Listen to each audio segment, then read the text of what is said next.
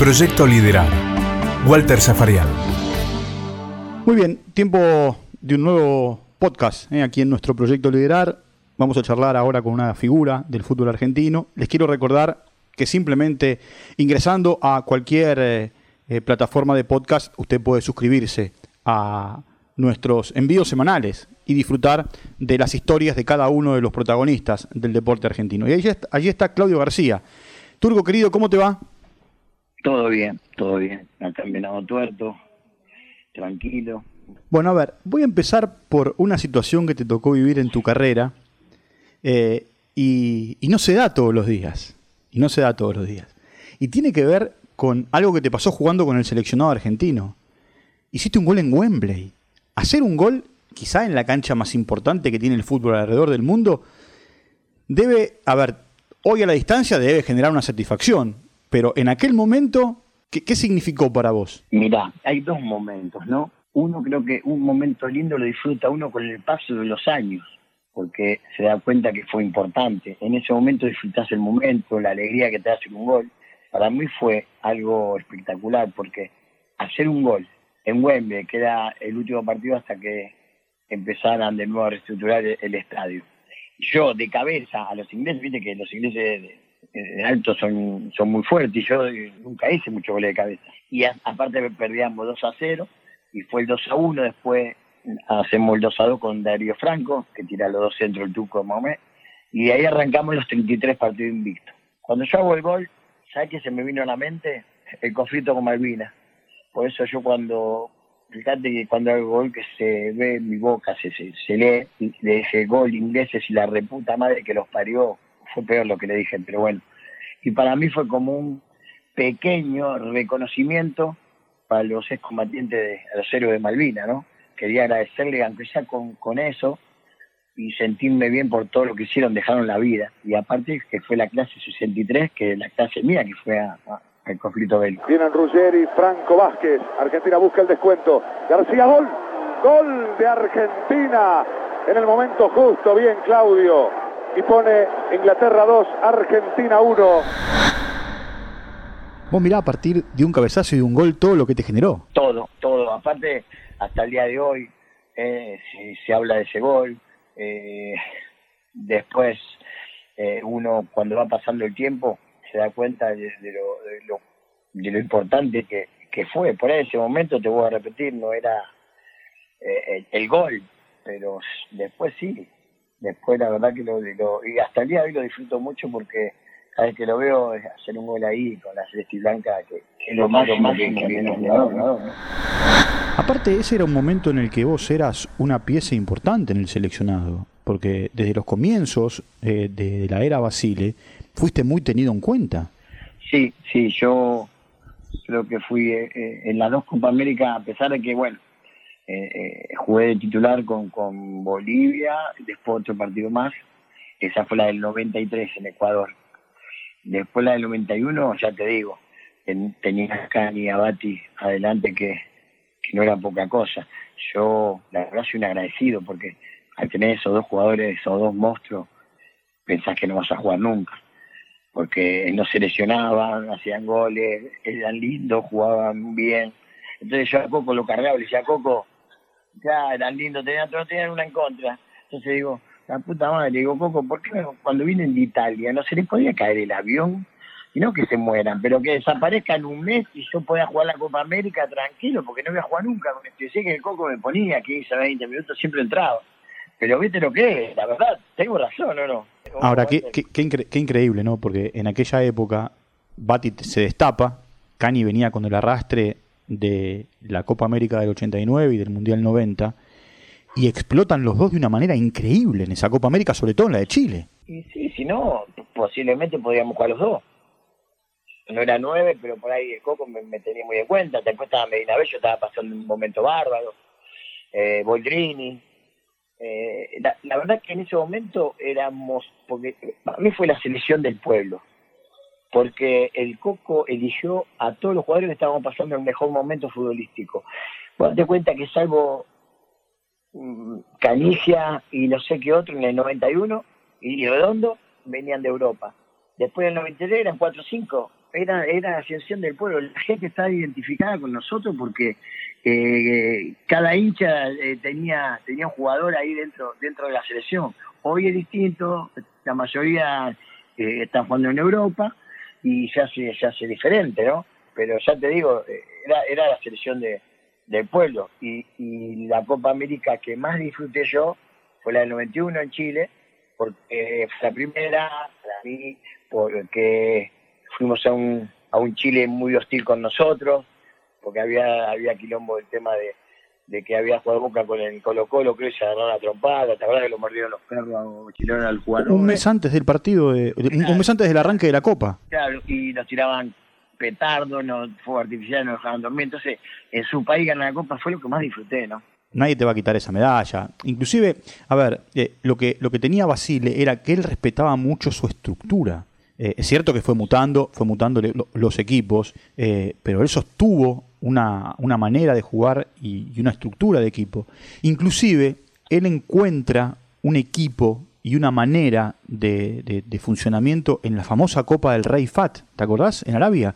Claro, y, y, claro 90 y 91 fue, ¿no? Exacto. Y, y él reacomoda, tenía un mediocampo extraordinario la Argentina en ese momento. Era Simeone, Redondo, Villarreal y Leo Rodríguez. Que Leo también lo mata a, la torre que venía de, de, salir campeón con Boca, la venía rompiendo el, el Ibati y bueno, y vos te acordás, Leo Rodríguez la rompe en Chile, lo desplaza a, a, la torre. Después del primer partido de Argentina creo que arranca con Venezuela, arranca jugando la torre, Arranca- en el entretiempo, en el entretiempo Coco hace el cambio y después Leo Rodríguez no salió más. No sabemos más. Merecidamente, ¿eh? No, no, pero no digo que no digo que no digo que haya sido de manera inmerecida, a tal punto que termina siendo el organizador de juego, por supuesto, hasta que llega Maradona, del seleccionado argentino y después termina compartiendo con Diego. Sí, la verdad que fue una selección, yo digo, hermosa en todo sentido, un compañerismo. La verdad que buenísimo todo. Y, ni, perdón, ni contar ni contar las historias internas en ese famoso complejo en Ecuador, ¿no? En Ecuador, que es Filambanco. En el Filambanco, claro. En el- aparte hermoso porque salíamos de salíamos de la habitación a la cancha. Era algo raro, salías de la habitación a la cancha. El vestuario era tu habitación casi, porque salíamos ahí.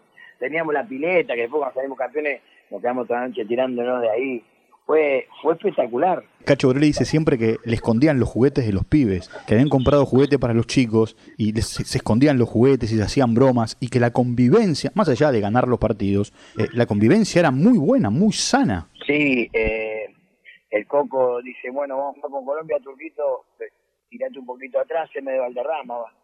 mañana me dice, vamos a hacer la plática. Bueno, Coco, bueno.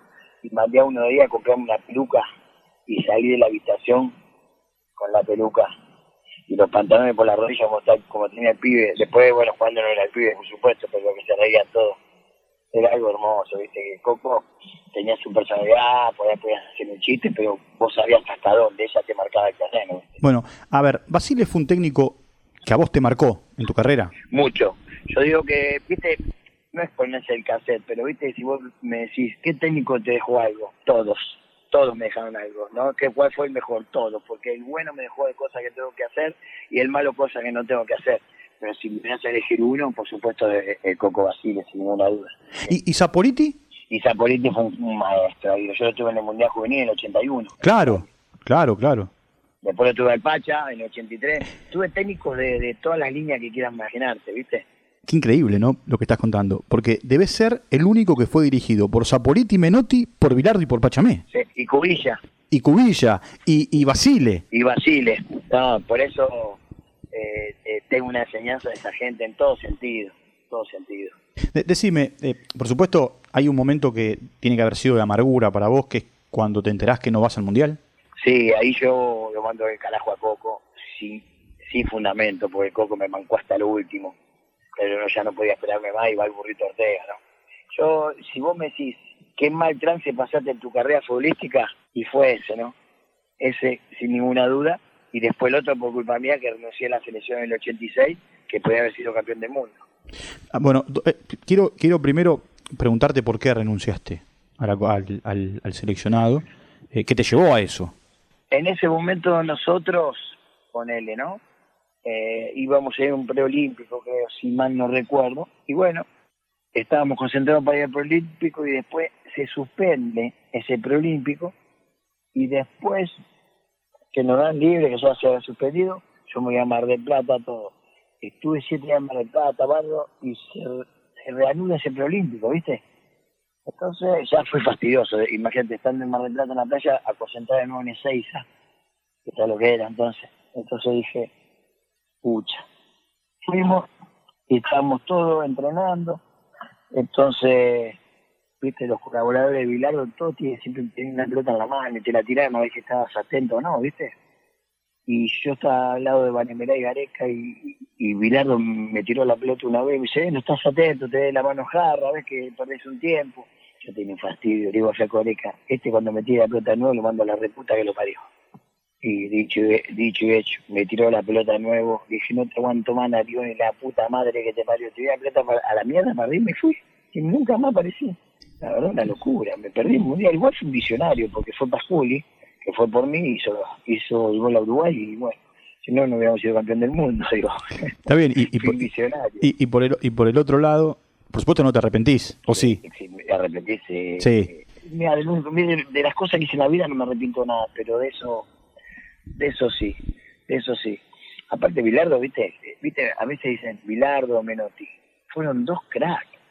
Uno eh, con su filosofía de fútbol, de fútbol lindo, lírico, y el otro un crack, el otro sabía, el otro vos jugabas con Brasil y te decía, Blanco se acostó a las 2 de la mañana, la señora eh, tuvo diarrea, el nene tuvo fiebre, sabía todo, eh, enfermo total. Es un loco hermoso, Bilardo, yo, yo, te- yo lo tuve y la verdad fue un, fenómeno, es un fenómeno.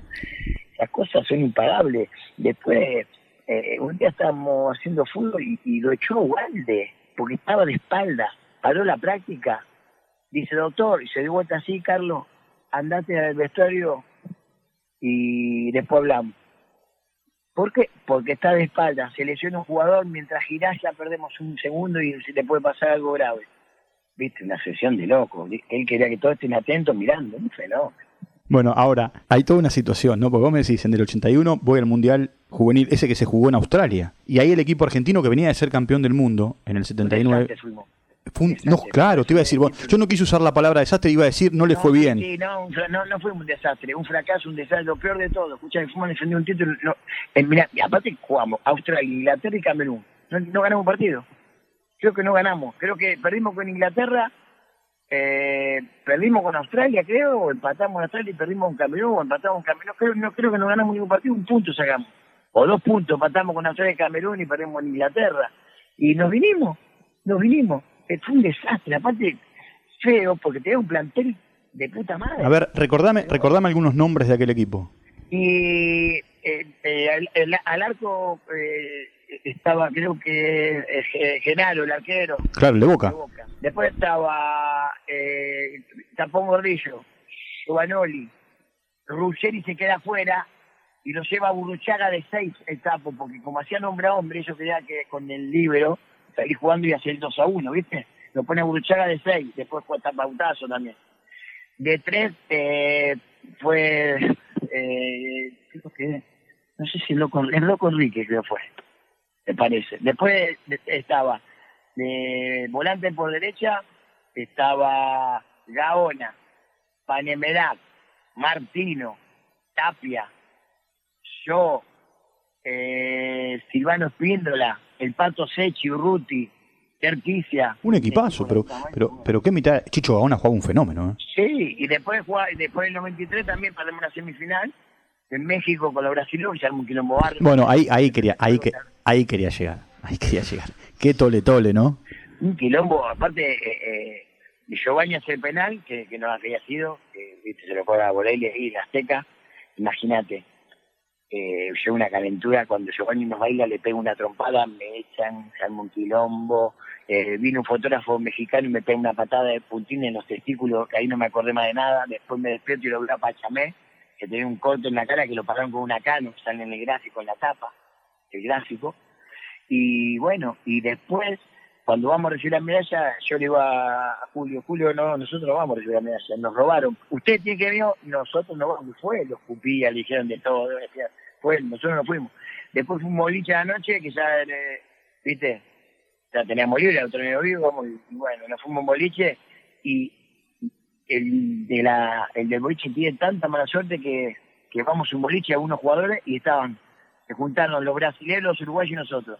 Nos agarramos trompada con los brasileños, un quilombo, le quedó el, el, el boliche, le quedó como la embajada de pobre. Bueno, vos sabés, vos sabés que estaba el loco Luis Islas en, este, en ese equipo. Estaba Isla, el loco Enrique. Claro. Isla también se le volaban los pajaritos con facilidad.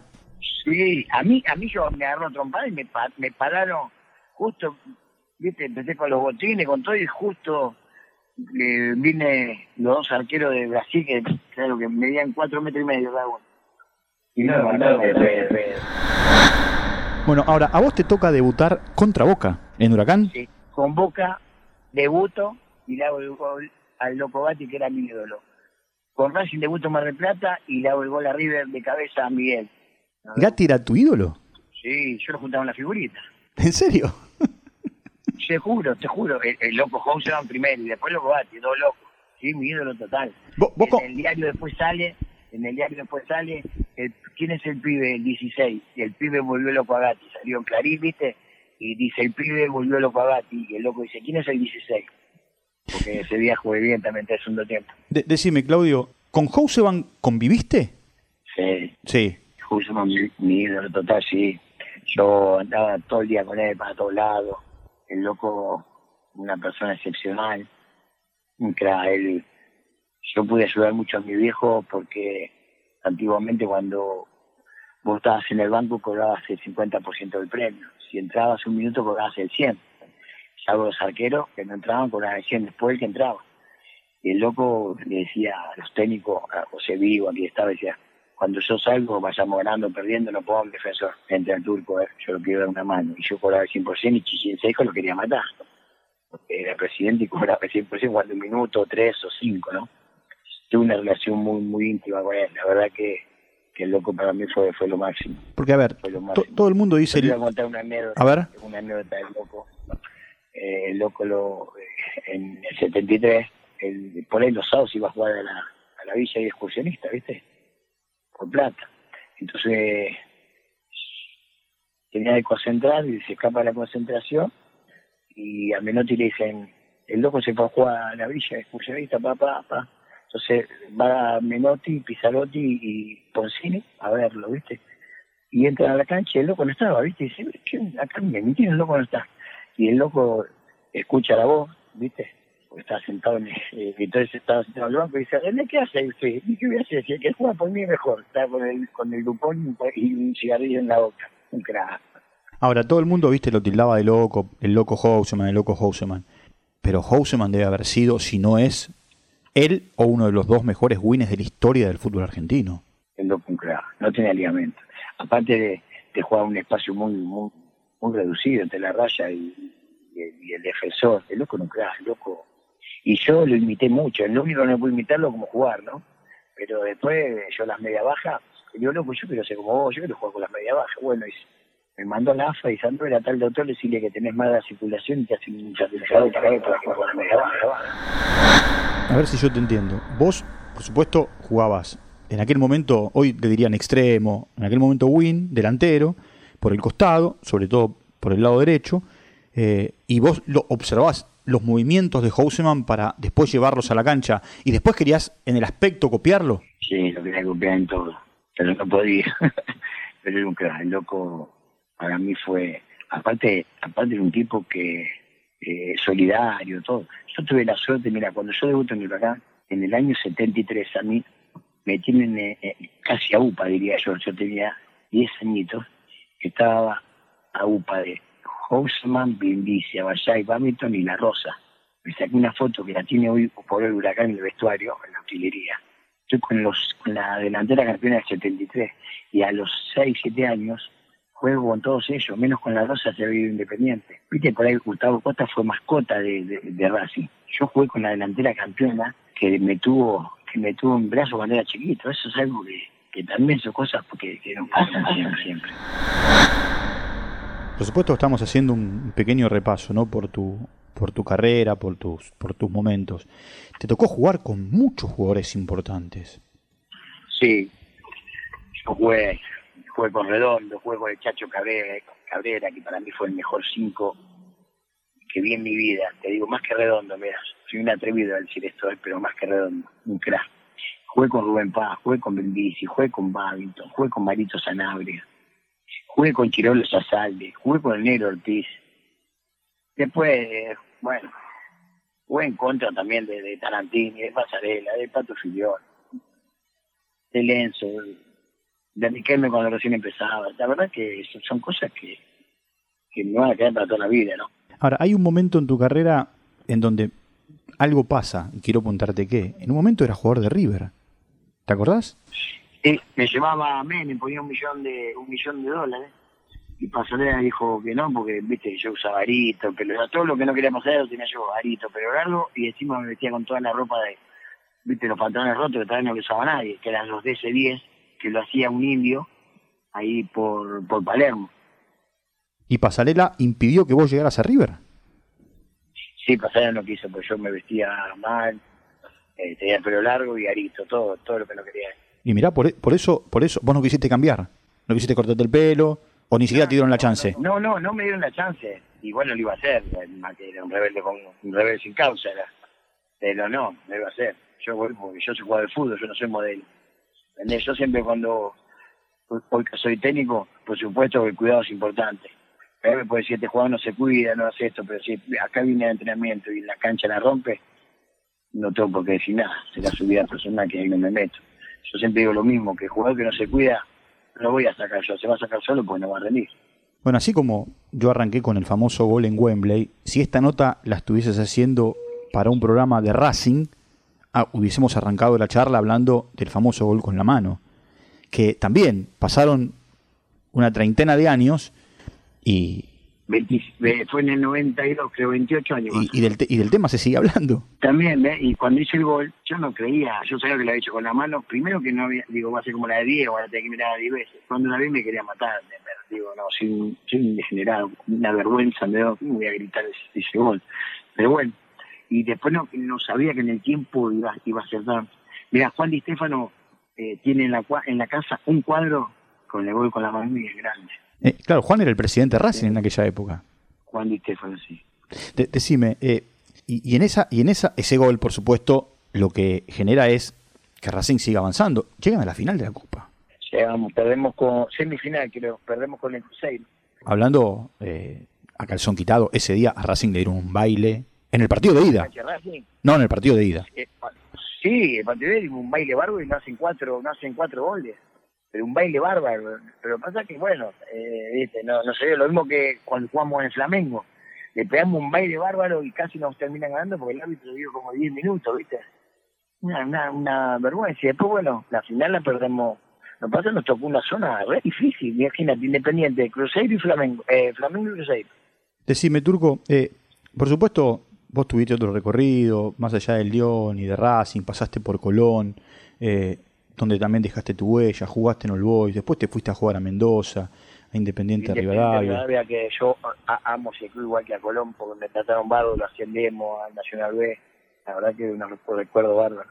Ahora, en, en la parte final de la charla, vamos a poner que te encontrás con alguien que no te conoce tanto y te pregunta quién es el turco Claudio García, ¿qué le respondes? Soy un tipo común y corriente como cualquier ciudadano que tuvo la suerte de ser jugador de fútbol y ser un agradecido a la gente, que uno es conocido gracias a la gente. Un tipo común y corriente, ¿no? Que tuvo la suerte de ser jugador de fútbol, nada más. Y por eso yo a veces me, pongo mal con algunos cuando dicen, uy, che, mirá qué bien, la selección o tal cual o tal, saluda a la gente, tal vaya y se fueron a saludar a la gente.